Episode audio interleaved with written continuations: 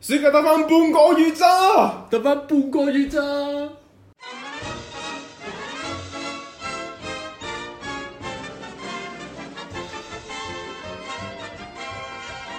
我哋係，我哋係我哋係， Tom and Jerry，係。仲有我，啊我係嗰隻狗 Spike。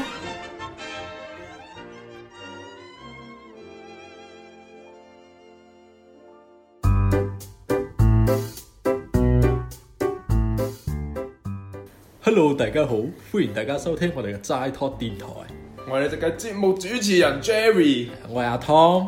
係啦，咁樣咧，大家一開始咧都大概估到我哋個主題係咩啦？係啦，我哋嘅主題，我哋今日要同大家講非常之沉重嘅主題，冇就錯，係我哋嘅暑假得翻半個月咋。得翻半個月咋。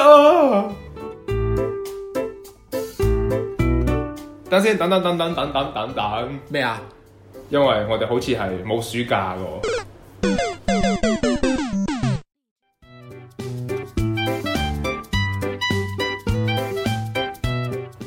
冇錯，當你聽到呢段錄音嘅時候，就證明你哋嘅暑假得翻十五日。咁你哋又做完啲作業未呢？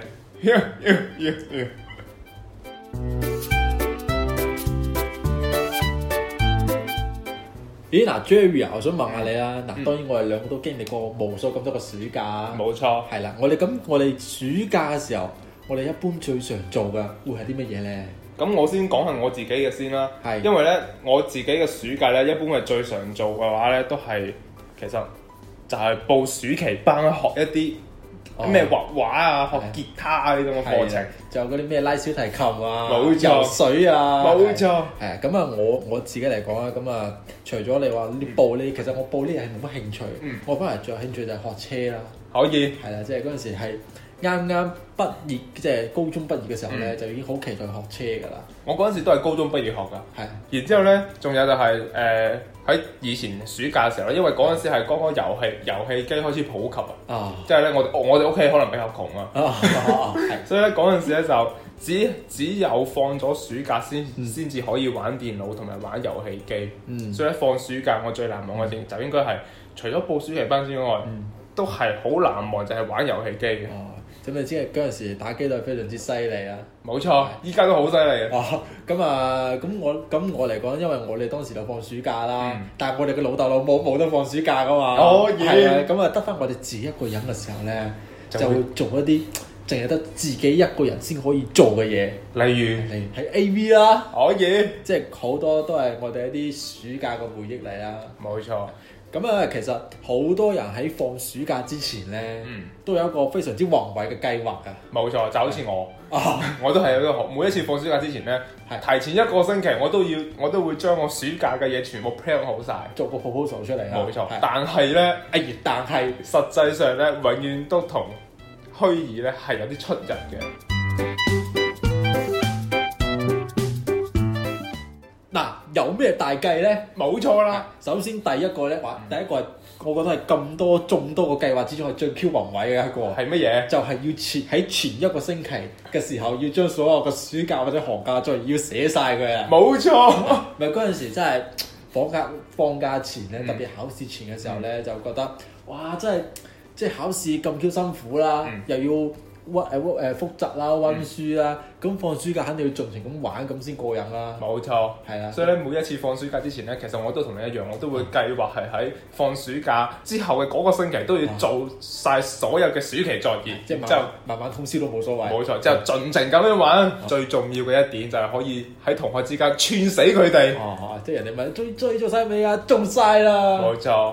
咁但係咧，實際上咧就偏偏係。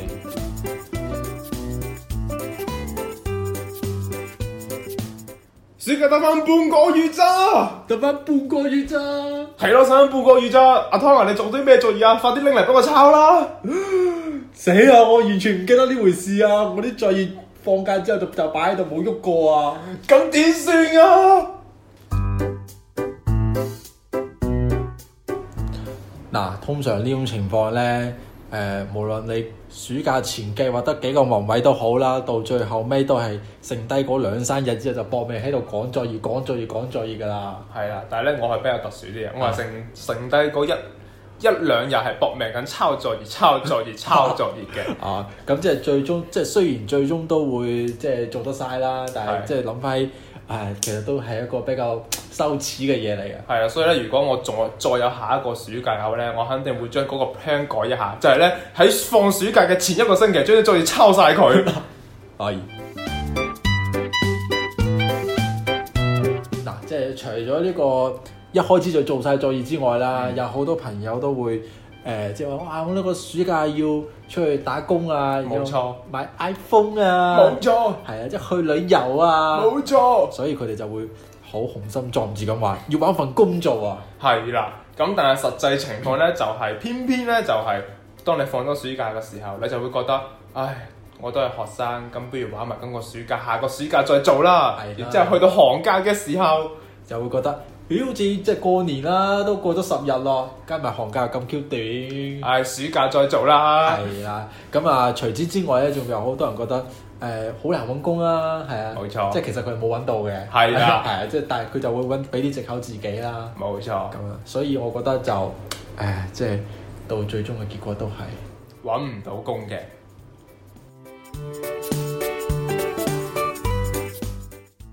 嗱，咁第三個咁忙碌嘅計劃呢，係就係、要喺暑假入邊自學一門非常之牛逼嘅技能啊！係啊，即係例如誒、學英語啦，學日日語啦，係啊，學吉他啦，學泰文啦，學鋼琴啦，仲有學 beatbox 嘅，係講咁多有鬼用咩？學到先講啦，冇錯。暑假得翻半個月咋？得翻半個月咋。唉，剩翻半個月咋？學咩 beatbox 啊？唉，都係唔學啦。係啊，我都唔學鋼琴啦，唉，真係都係等到下一個暑假先啦。嗱，咁啊，最後一個大計係乜嘢呢？就係、好多人會覺得暑假嘅時候肯定要操 fit 自己嘅身材啦，冇錯，係即係溝女啦，冇係錯，啦，即係要整啲嗰啲女仔就要嗰啲咩啊 X 型嘅身形啊啦。係啦。咁所以佢哋會好多時候都會計劃呢個暑假要去健身嘅係。啦，要操服自己啊！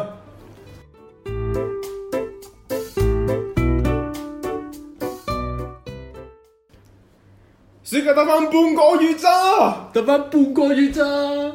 阿湯啊，我哋咁樣係唔得噶，剩翻半個月啦，我哋今日一定要出去運動一下。好啊，咁啊嚟啦喎，出去啦！好，哇，好易啊！Jerry 啊，不如都係翻去食雞啦。好啦，翻去食雞啊啦。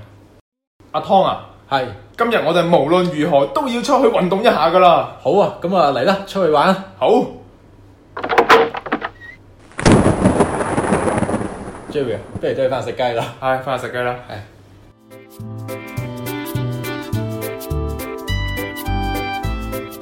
冇錯，我相信咧好多人咧都係好似我哋之前咁樣，係係對暑假係有一個好詳盡嘅健身計劃嘅。誒，即係會啊，計劃到每日朝頭早幾點鐘起身去跑步啊。冇錯係，但係實際上咧都係都係好似我哋咁樣嘅。 誒即係 唯一一次真係下定決心往死裏去跑步嘅時候咧，就結果偏偏係落雨，係即係連個天都唔中意你啊！係啦，嗱，我咁我相信咧，大係家聽到呢度嘅時候咧，咁你哋個暑假就真係剩低半個月啦。係啦。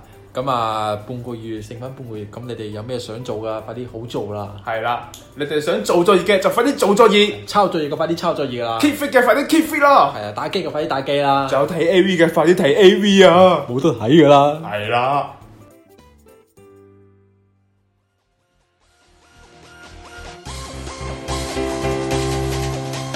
噼里啪啦，噼里啪啦，歌作會更好。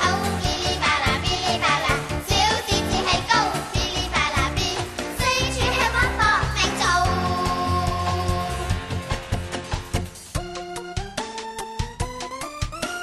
瞓到夠吃，度過放暑假，打到處跑，唱下不睡覺，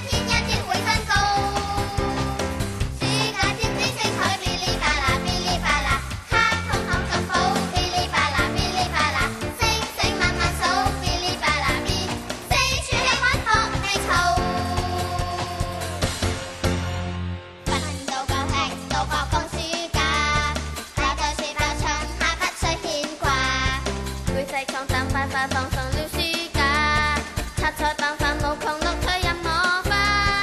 要嘆冷氣，百貨店手下去看笑戲，笑到似轟炸。